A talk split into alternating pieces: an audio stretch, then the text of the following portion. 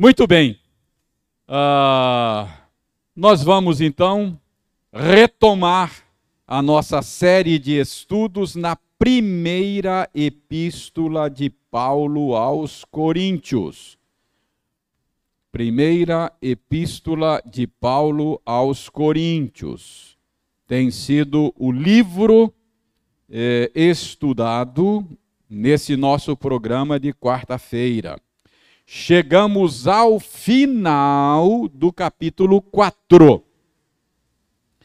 Ao final do capítulo 4. Nós lemos até o final da última vez, mas nós não comentamos, não é? Não, não eh, analisamos eh, do do capítulo dos versos dos versos 15 em diante, não é? Dos versos melhor, dos versos 14 a 21 nós não não comentamos. Então nós vamos ler 1 Coríntios 4, 14 a 21. E você acompanha aí silenciosamente a leitura. Não vos escrevo estas coisas para vos envergonhar, pelo contrário, para vos admoestar, como a filhos meus amados. Porque, ainda que tivesseis milhares de preceptores em Cristo, não teríeis, contudo, muitos pais, pois eu, pelo Evangelho, vos gerei em Cristo Jesus. Admoesto-vos, portanto, a que sejais meus imitadores. Por esta causa vos mandei Timóteo, que é meu filho amado e fiel no Senhor, o qual vos lembrará os meus caminhos em Cristo Jesus, como por toda parte ensino em cada igreja Alguns se ensoberbeceram, como se eu não tivesse de ir ter convosco. Mas em breve irei visitar-vos, se o Senhor quiser. E então conhecerei não a palavra, mas o poder dos ensoberbecidos. Porque o reino de Deus consiste não em palavra, mas em poder. Que preferis? Irei a vós outros com vara ou com amor e espírito de mansidão? Vamos orar mais uma vez, pedindo ao Senhor a bênção da iluminação. Senhor, aceita a nossa gratidão por nos permitires nos reunir mais uma vez em torno da tua palavra, a fim de buscar nela alimento para nossa alma, direção para os nossos pés. Ajuda-nos, ó Senhor, a ter uma boa compreensão do texto que acabamos de ler e que ele seja usado pelo Senhor para promover em nós aquelas transformações que o Senhor mesmo deseja. Nós oramos em nome de Jesus. Amém. Irmãos, nós é, vimos na, na última quarta-feira que Paulo aqui está tratando daquela indisposição que alguns crentes da igreja de Corinto tinham em relação a ele. Então havia alguns que ah, foram, foram movidos por falsos mestres que diziam que Paulo não era apóstolo coisa nenhuma e que Paulo era movido por, por motivos não santos. Então, havia lá uma certa resistência na igreja de Corinto. Obviamente não eram todos, mas havia lá um, um núcleo, um bloco de resistência contra Paulo. Uh, não é difícil a gente perceber isso, já vimos na, nesta carta e, e na, na, segunda carta de Paulo aos Coríntios, evidência disso. E o assunto que Paulo tratara é, antes desse é um indicativo disso, porque se havia lá um grupo que dizia eu sou de Cefas, uh, ou dizia eu sou de Apolo, significa que esse grupo estava dizendo eu não sou de Paulo. Então havia lá uma certa é, rejeição, uma certa indisposição em relação a Paulo. Então, esse é o assunto que Paulo está tratando aqui. Uh, nós vimos também na semana passada que Paulo trata desse assunto de uma maneira bastante irônica, bastante sarcástica, não é?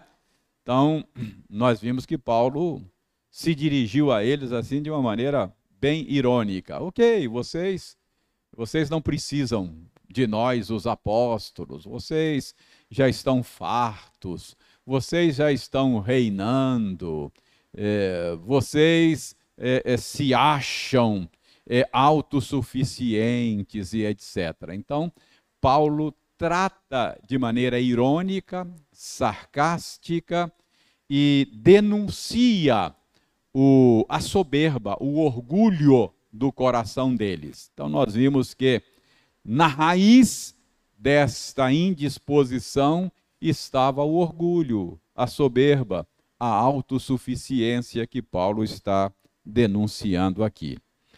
Então, isso vai ajudar você a entender o verso 14. É, o verso 14 vai fazer sentido se você considerar o sarcasmo, se você considerar a ironia do apóstolo Paulo. Então ele diz no verso 14: Não vos escrevo estas coisas para vos envergonhar. Então, Paulo está como que aqui agora numa atitude bastante pastoral e amável, não é?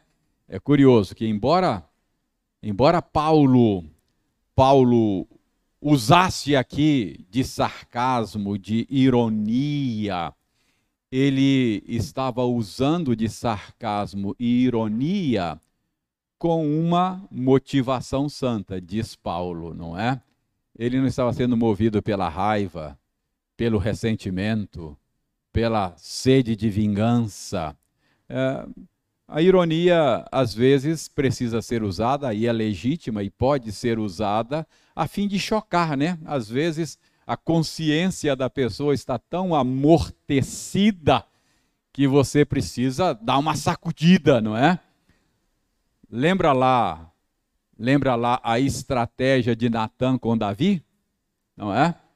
Quando Natan vai confrontar Davi com o seu pecado, de maneira muito hábil, ele conta uma historiazinha, né? Diz: olha, Davi tinha um homem que era dono de um rebanho imenso, tinha muitas ovelhas e recebeu visitas na sua casa e resolveu pegar a única ovelha que o seu vizinho tinha para fazer um churrasco lá para os seus visitantes.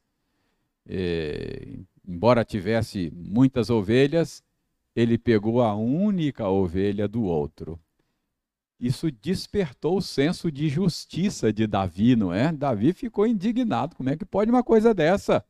Não é? E Davi se mostrou muito irado. Quem faz uma coisa dessa tem que, tem que morrer. Né? E, e aí Natan disse: Olha, o homem é você, Davi. Quer dizer, então, aquilo foi para chocar, fazer Davi cair em si. Então, é, é, mais ou menos parecido com o que Paulo está fazendo aqui. Ele usa de ironia, de sarcasmo, mas ele agora quer dizer aos seus leitores que faz isso não para os envergonhar, não é? Então, uh, uh, Paulo está dizendo aqui que a intenção dele era, era, era despertar a consciência adormecida deles, mas uh, uh, ele não tinha a intenção de humilhá-los, de envergonhá-los, não é apenas humilhar por humilhar, não é? Qual era o propósito de Paulo? Ele diz aí, pelo contrário, eu, eu estou usando de sarcasmo, eh, estou usando de ironia, porque eu quero admoestar vocês como um pai amoroso faz com seus filhos, não é? Admoestar. Ah, a palavra grega que é traduzida aqui, o verbo grego que é traduzido aqui por admoestar, significa literalmente corrigir a maneira de pensar. É uma correção no entendimento. Então, Paulo está dizendo: olha, eu, eu estou falando com vocês, eu estou escrevendo a vocês desta maneira, lançando mão desse recurso da ironia. Mas o meu propósito é um propósito de um pai amoroso. O meu propósito é corrigir o entendimento de vocês. O meu propósito é uh, a correção da mente de vocês. Paulo então desejava corrigi-los como um pai amoroso faz com os seus filhos. Então, não tem, não tem nenhuma contradição aqui entre o método de Paulo e a motivação santa, não é? Ah, a Bíblia ensina para nós que quem ama corrige. Não é assim que Deus faz com seus filhos? Não é? Deus nos corrige porque ele ama. Então, alguém que ama você vai eventualmente ferir você. A Bíblia diz que leais são as feridas causadas pelos que amam. Então, se você tiver uma pessoa que ama você mesmo, que é seu amigo, e se você estiver andando por sendas tortuosas, pode esperar que ele, se a pessoa for seu amigo, ele vai dizer: Cara, você precisa mudar de vida. você está trilhando caminhos que não é bom para você. Não é? Então, a gente tem a tendência de achar que aqueles que corrigem a gente, eu, cara, pensei que você fosse meu amigo. Eu falei, é por ser seu amigo é que eu estou corrigindo mesmo, não é? Então a gente tem a tendência de olhar aquele que corrige a gente como se, se essa pessoa fosse fosse um inimigo, não é? Mas olha, é aquele que ama corrige. Então, se você tiver alguém que ama você de verdade, ele, ele vai corrigir você. Às vezes a gente, não, não vou falar não, porque eu vou perder meu amigo, não é? No fundo, no fundo, a quem a pessoa está amando? A ele mesmo, não é? ah, então, é, é claro, é claro. Existem certas, certas faltas que a, a gente deve cobrir com amor cristão. A Bíblia diz que o amor cobre multidão de pecados.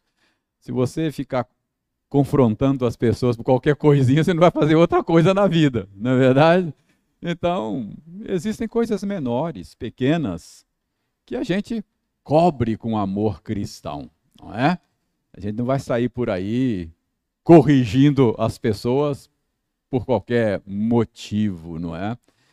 Ah, gente cobre com amor cristão as faltas alheias. É, essa é uma, uma atitude bíblica também. Mas, às vezes, a honra de Cristo está em jogo, o bem da igreja e o bem da própria pessoa. E isso exige, não é? O amor exige que a gente corrija uns aos outros por amor, não é? Então, é, é isso que Paulo está dizendo aqui. Paulo está dizendo: olha, eu sei que vocês podem ter sentido o golpe aí, eu sei que usar da ironia, do sarcasmo, como eu fiz, pode parecer que eu não gosto de vocês, mas é exatamente o contrário. Uh, eu estou agindo dessa maneira com vocês aí, porque eu quero admoestar, corrigir vocês, como um pai faz com os seus filhos. Né? Ele diz, como filhos amados. Não é? Então, verso 14 é isso aí. Está claro o verso 14? Então é isso que Paulo está dizendo no verso 14. Tem a ver com o que ele acabou de dizer. Agora vejam o verso 15. Ele diz: Porque ainda que tivesseis milhares de preceptores em Cristo, não teríeis, contudo, muitos pais. Pois eu, pelo Evangelho, vos gerei em Cristo Jesus. Então, ainda que vocês tivessem milhares de preceptores, que são preceptores, a, a tradução aqui, preceptores, traduz é, um substantivo grego que é o substantivo paidagogos. Paidagogos ah, vem de uma outra palavra grega que é paidion. Paidion é uma palavra grega para criança. Não é a única, mas é uma das. É daí que vem pediatra. Paidion, pediatra. É um médico que cuida de criança, não é? É essa palavra ela é transliterada, nem, nem é uma tradução, é uma transliteração para o português. Nós temos uma palavra no português que é transliteração dessa, que é a palavra pedagogo, não é? Então, o que, que é um pedagogo? É um paidagogos, que é um guia, literalmente, um guia de crianças. É um tutor é um instrutor de criança. Um pedagogo é um instrutor de criança, é um guia, não é? Ah, então, preceptores é a palavra é a palavra que os nossos tradutores aqui da, da Almeida Revista e Atualizada é, usam. Tem alguém com outra versão aí da, da Bíblia? Hã? A sua é aio? piorou. Preceptor, aio, NVI, Pedro? Não, Pedro às vezes usa NVI, por isso estou perguntando. Tem ninguém aí com outra versão, não? Ok, era só curiosidade, eu não sei com as outras versões que usam. Então tem aio, preceptor, é melhor ficar com preceptor, viu? aio, aio complica mais ainda. Ah, mas é um pedagogo, um, um preceptor é um guia de, de criança, não é? é um instrutor, uh, um mestre, um professor, não é? Professor. Então, veja bem o que Paulo está dizendo aí no, no verso 15, não é? Ainda que vocês tivessem milhares de professores, não é? Pai a gente tem um só, não é? Você pode ter muitos mestres, muitos professores, mas pai é um só. E Paulo diz: E o pai de vocês sou eu. Porque eu gerei vocês, não é? Eu gerei vocês, ele está dizendo aí. Obviamente, Paulo está falando não de paternidade biológica, ele está falando de paternidade espiritual, não é? Isso está, está claro aí, não precisa nem, nem, nem dizer isso, não é?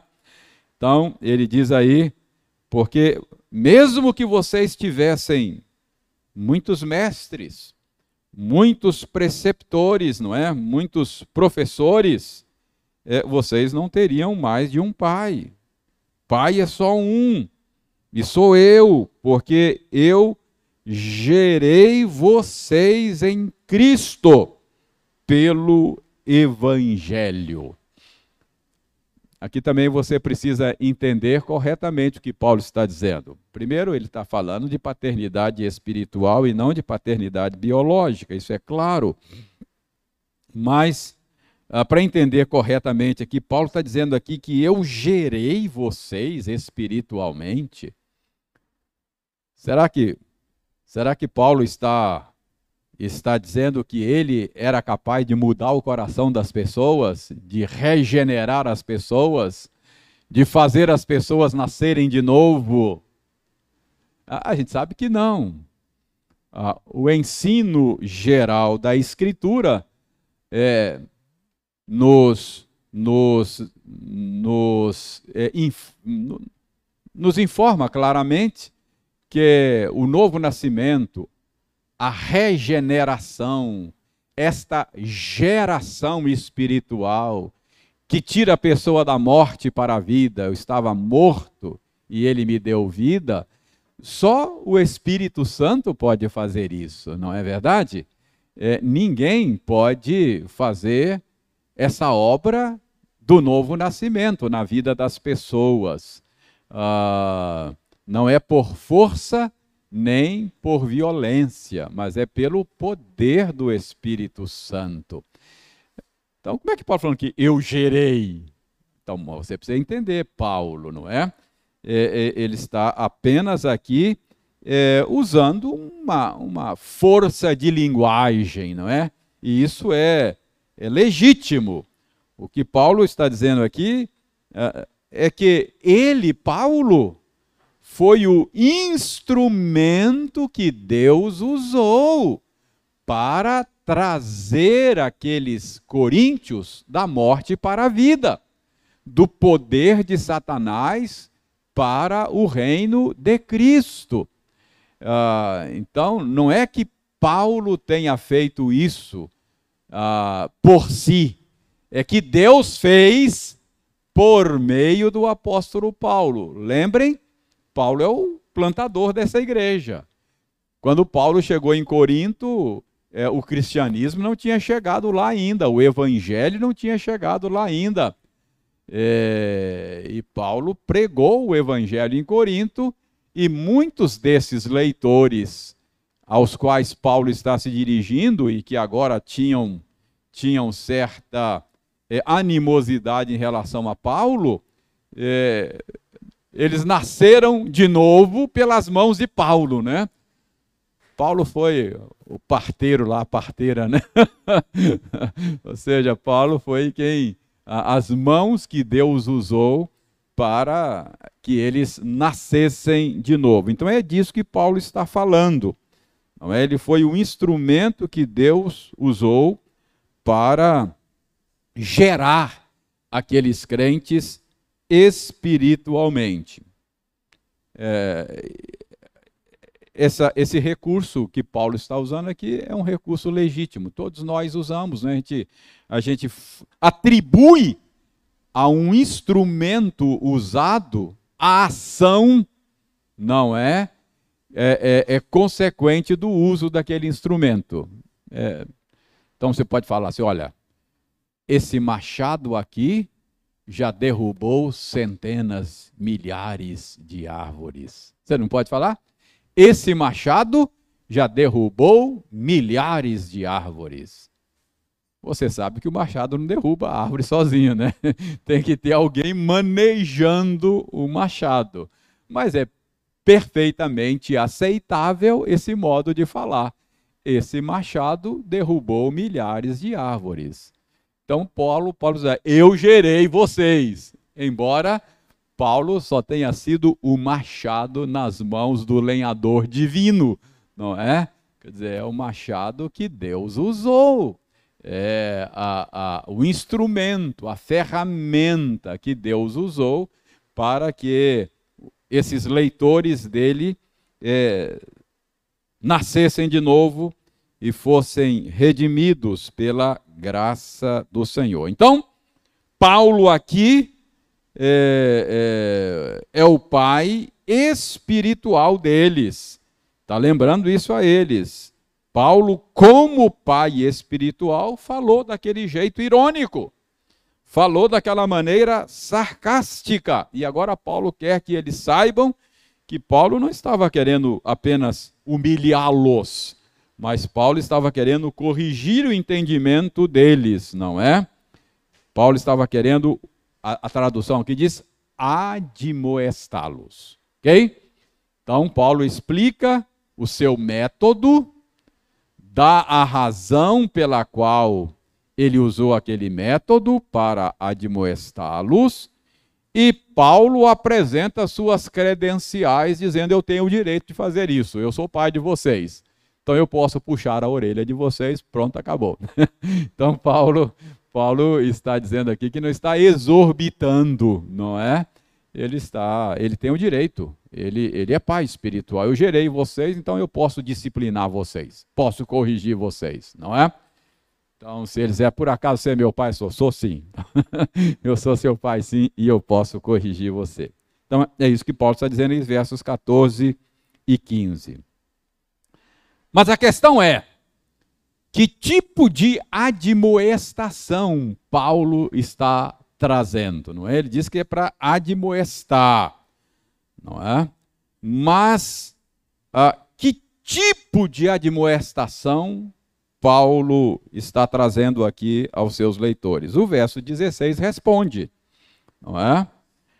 Admoesto-vos, portanto, o portanto liga o que o, a, a, a, que Paulo está dizendo aqui ao que ele disse antes. Ele disse antes o quê? Eu sou pai de vocês. Portanto, eu vou admoestar vocês a a que vocês sejam meus imitadores. Olha a lógica de Paulo. Paulo tem uma mente muito lógica, não é? O filho é naturalmente parecido com o pai, não é verdade? É natural que o filho seja parecido com o pai, não é? Ah, é natural que ele herde alguma coisa, ele tem o mesmo DNA, não é? Então, eu estou falando agora biologicamente, né? Então é isso que Paulo está dizendo. Ó, já que eu sou o pai de vocês, vocês precisam me imitar. Precisam ser parecidos comigo, não é? Então a exortação é: sejam meus imitadores. É? O filho imita o pai. O filho é parecido com o pai. Então, é, a minha admoestação é que vocês sejam meus imitadores. Isso é, é natural, não é? Pode parecer aqui que Paulo está sendo bastante pretensioso, não parece? Como é que Paulo diz sejam meus imitadores, não é? Será que Paulo não não se acha um pecador, não é? Não parece pretensioso? Sejam meus imitadores. Então é por isso que você sempre precisa interpretar a Escritura à luz da própria Escritura, não é? Então você você uh, pode perguntar para Paulo, Paulo, será que você não se considera pecador? Como é que você fala assim para as pessoas serem seus imitadores? que, que vocês acham que Paulo responderia? Ele já respondeu em outra carta, diz, eu sou o maior dos pecadores. Era assim que Paulo se via. Não é? Eu não sou nem considerado digno de ser chamado apóstolo. Eu persegui a igreja do Senhor. Então, Paulo diz que Cristo veio para salvar os pecadores, dos quais ele era o principal. Então, Paulo se considerava o principal dos pecadores. Então, é, é, a gente já tem a resposta de Paulo. Ele já falou a respeito disso em outros lugares. Como é que ele se via o principal dos pecadores? Então, como é que eu posso entender aqui uh, essa admoestação de Paulo, não é? Obviamente, é, a gente deve, deve considerar aqui é, duas coisas. É, pode parecer pretensioso, mas Paulo não está falando aqui de uma imitação irrestrita, não é? Obviamente, Paulo devia ter certas coisas que ele devia dizer: olha, vocês não me imitem nisso, não, por favor. Não é? Eu não sou um bom exemplo nesse aspecto. Então, todos nós temos coisas ah, que a gente devia dizer: olha, nisso aí, por favor, não sigam o meu exemplo, não, porque eu não sou um bom exemplo nesse aspecto. Então, Paulo não está falando aqui de uma imitação irrestrita, não é? Em todas as coisas.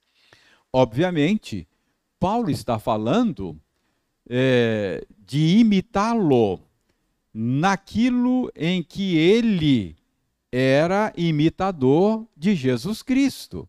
Aliás, Paulo fala mais ou menos a mesma coisa é, no capítulo 11 de 1 aos Coríntios, verso 1, não é? No capítulo 11, verso 1, ele diz: Sede meus imitadores, como também eu sou de Cristo. Então, quando você vai juntando as peças, não é? Do mesmo assunto, quando quando você está lendo ou estudando a Bíblia e, e, e, uma coisa não está muito clara, você deve pegar outros textos que falam da mesma coisa, e se for do mesmo autor, aí você vai ter a clareza do pensamento desse autor humano, não é? Claro, a Bíblia toda é do mesmo autor divino, não é? Ela vem de Deus. Mas eu estou falando do autor humano. Então aqui, é, você, Paulo tratou desse assunto, falou coisas semelhantes em, em outros lugares. Então, isso joga mais luz sobre a questão. Então, é óbvio, se você observar 1 Coríntios 11, 1, você vai chegar à conclusão de que Paulo não está aqui é, é, exigindo imitação irrestrita. Ele está dizendo: olha, me imitem naquilo em que eu sou imitador do Senhor. E o contexto deixa claro de que Paulo, deixa claro que Paulo está falando de, de imitá-lo em algo bastante específico. Não é? Bastante específico. Imitá-lo em quê? Aqui nessa passagem, o que, que Paulo está falando? Lá, lá no, no, capítulo 11 ele falou em tudo aquilo que eu imito a Cristo. Mas aqui não, aqui ele é bastante específico. Ah, é, é, por que, que eu estou dizendo? Por causa do contexto. Qual é o contexto aqui? Em que, que Paulo está combatendo no coração dos seus leitores? Soberba, orgulho, não é? Então, uh, veja bem, Paulo, o ponto de Paulo aqui é que eles deveriam imitar Paulo na sua atitude atitude de humildade por amor a Cristo e por amor à igreja. Então, nesta sessão, Paulo está combatendo o orgulho, a soberba no coração dos coríntios. Eu disse a vocês que eles se achavam, não é? Autossuficientes, não precisam de Paulo. Foi por isso que Paulo foi assim, irônico, né? Ah, é ok, vocês são, já sabem tudo, não é? Então, Paulo foi irônico e, então, Paulo, a vocês, eu peço a vocês como pai, sejam meus imitadores. Em quê? Numa atitude de humildade, não é? Ah, de humildade. Ah, é mais ou menos o que Paulo disse aos filipenses, né? Tende em vós o mesmo sentimento que houve também em Cristo Jesus. De que, que Paulo estava falando? Do espírito humilde de Jesus. Embora ele fosse Deus, não julgou como usurpação o ser igual a Deus. Não ficou preso aos seus direitos de Deus. Ele antes abriu mão da sua glória, dos seus direitos, por amor a nós. Se humilhou, foi obediente até a morte e uma morte humilhante, não é uma morte qualquer, não. Morte de cruz, não é? Então, Paulo diz: nós devemos imitar a Cristo nisso.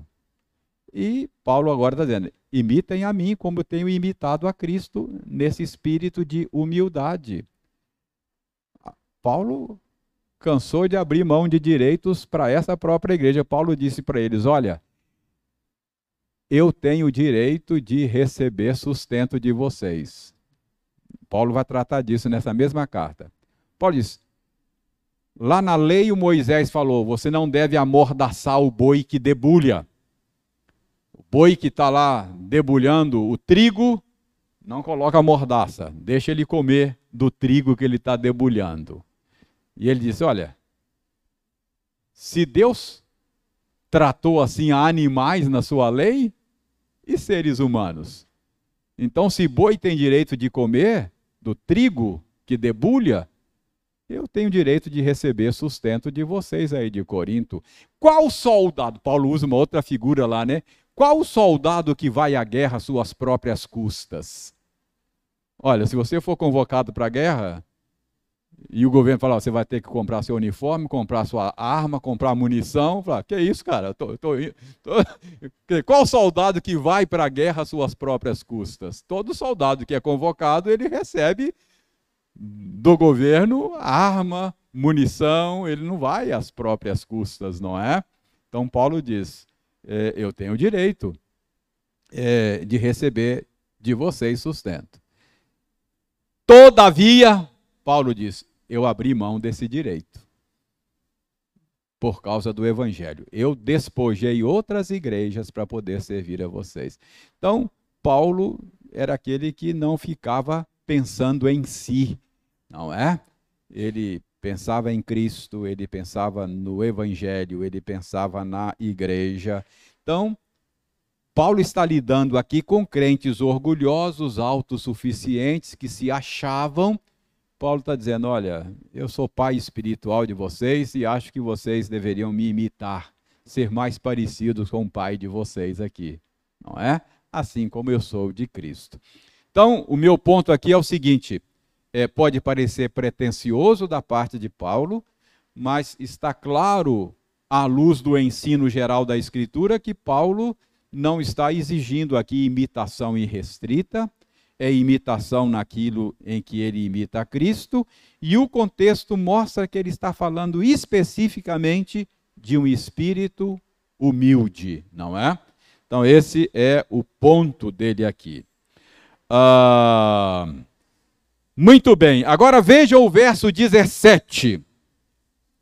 Por esta causa vos mandei Timóteo, que é meu filho amado e fiel no Senhor o qual vos lembrará os meus caminhos em Cristo Jesus, como por toda parte ensino em cada igreja. Irmãos, uh, Timóteo é, não era apóstolo como Paulo, mas ele era uma daqueles auxiliares dos apóstolos, não é? Timóteo, Tito, parece que havia um grupo de auxiliares que orbitavam assim em torno do grupo apostólico. Então, Paulo, às vezes, dava missões específicas a Timóteo. Aqui ele recebe, então, uma missão aqui de Paulo. Alguns estudiosos acham até que Timóteo foi o portador desta carta. Ele é que levou, não é, esta carta à igreja de Corinto. Então Paulo está dizendo aqui que uh, mandou Timóteo uh, a fim de, de que ele pudesse lembrar aos coríntios o ensino apostólico de Paulo, né? Vos lembrará os meus caminhos em Cristo Jesus, como por toda parte ensino em cada igreja. Esse, esse modo de Paulo falar aqui sugere a autoridade apostólica dele, não é? Porque os apóstolos, eles são líderes com autoridade, jurisdição universal. O que, que é isso? De todas as igrejas, em todas as épocas, em todos os lugares. Ah, aqueles onze, aqueles doze, mais Paulo, ah, Judas se debandou, não é? Então podemos falar os onze mais Paulo. Esses são os únicos apóstolos da igreja. É, esse é um tipo de liderança que não existe mais. É uma liderança universal. Isso é, de todas as épocas e lugares. Quem eram os apóstolos da igreja do segundo século? Eram eles. Quem eram os apóstolos da igreja no século XV? Eram eles. Quem eram os apóstolos da igreja? Quem são os apóstolos da igreja hoje? São eles. Ah, quem, quem, eram os, quem são os apóstolos da igreja na África? São eles. Quem são os apóstolos da igreja no Brasil? São eles. Então, é, essa é uma liderança universal, isso é, de todas as épocas, de todos os lugares. Isso, e como é que isso fica claro aqui? É que Timóteo lembraria o ensino de Paulo, que é o mesmo ensino que Paulo leva a toda parte em cada igreja. Entendeu? Então, por toda parte, em todas as igrejas, de todas as épocas, qual é o ensino abalizado, autorizado que deve ser recebido? É o ensino dos apóstolos. E Paulo falou aos Gálatas: se chegar aí qualquer outro ensino diferente desse, seja anátema. Não, não receba. Então, o que que Timóteo tinha que fazer lá em lá em, em, em Corinto? Lembrar o ensino dos apóstolos, o ensino de Paulo, que é o mesmo ensino que ele transmite em toda parte, em todas as igrejas. Qual é o papel dos mestres cristãos de hoje? O mesmo de Timóteo. Lembrar a igreja o ensino dos apóstolos que eles transmitiram em todas as igrejas, em toda parte. O que, que eu estou fazendo aqui hoje? Estou lembrando a vocês o ensino de Paulo, só isso. Não tenho que inventar nada. Nada, não é? Não tem que inventar nada. É só repetir o ensino dos apóstolos. E, e é isso que une a igreja. Isso, isso, isso, isso é um fator de unidade. Não é isso que a Bíblia diz que nós temos uma só fé? O que é uma só fé? Aqui no sentido objetivo, a gente acredita nas mesmas coisas. O que, que me une à igreja do primeiro século? Uma das coisas é que uma só fé. O que, que me une à igreja nos Estados Unidos? uma só fé. O que, que me une? É assim. É, isso é um fator de unidade, não é? Uma só, a gente acredita nas mesmas coisas. Para ser um comigo, tem que crer nas mesmas coisas. Tá vendo? O que, o que nos une não é simplesmente um um espírito amável, aberto. Não importa o que você crê, pode vir, a gente aceita e recebe, nós somos um. Não, não é assim.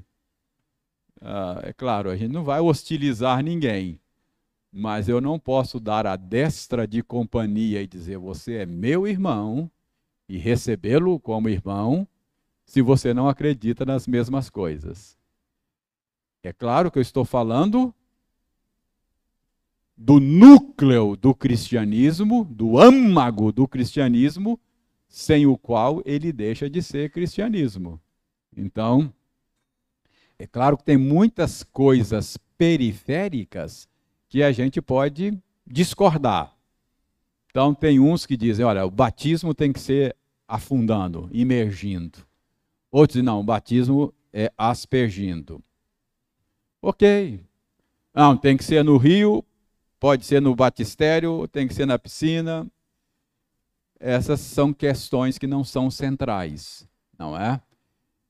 Mas, por exemplo, se você espera pela reencarnação, aí não não somos um, não temos uma só fé, não temos, não cremos nas mesmas coisas. Tá claro? Então, é, Paulo aqui está, é, é ao, ao, ao falar que está mandando Timóteo para que Timóteo lembrasse aos coríntios o ensino dos apóstolos, ele sugere para nós essa bendita verdade da autoridade universal dos apóstolos, não é? Então é isso que Timóteo haveria de fazer. Finalmente, para terminar, uh, 18 a 21. Alguns se ensoberbeceram, como se eu não tivesse de ir ter convosco. Mas em breve irei visitar-vos, se o Senhor quiser. E então conhecerei, não a palavra, mas o poder dos ensoberbecidos. Porque o reino de Deus consiste não em palavra, mas em poder. Que preferis? Irei a vós outros com vara ou com amor e espírito de mansidão? Irmãos, parece que o envio de Timóteo poderia dar a ideia de que Paulo estava evitando visitar a igreja lá, não é? Paulo tinha lá, repito, certa rejeição de alguns.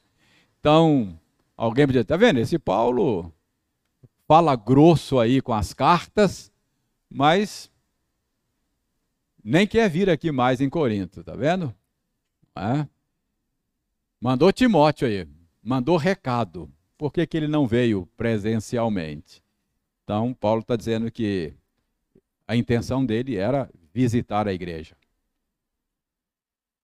Na segunda carta, parece que Paulo fez essa visita, a gente entende isso lá. Parece que não foi uma visita boa, foi tenso o negócio, não é? Mas aqui Paulo está dizendo: olha, eu irei visitá-los.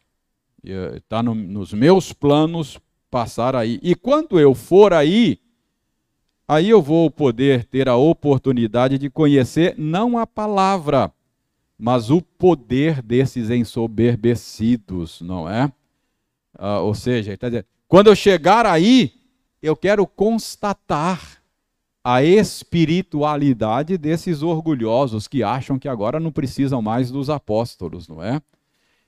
Eu poderei constatar se de fato andam com o Senhor, uh, porque, porque o, o, o reino de Deus não consiste em palavra, mas em poder, não é? Poder do Espírito Santo, poder para subjugar o orgulho, poder para viver em novidade de vidas. É isso que Paulo está dizendo. Pode dizer, olha, quando eu chegar aí, eu vou poder constatar o nível espiritual desses opositores, não é?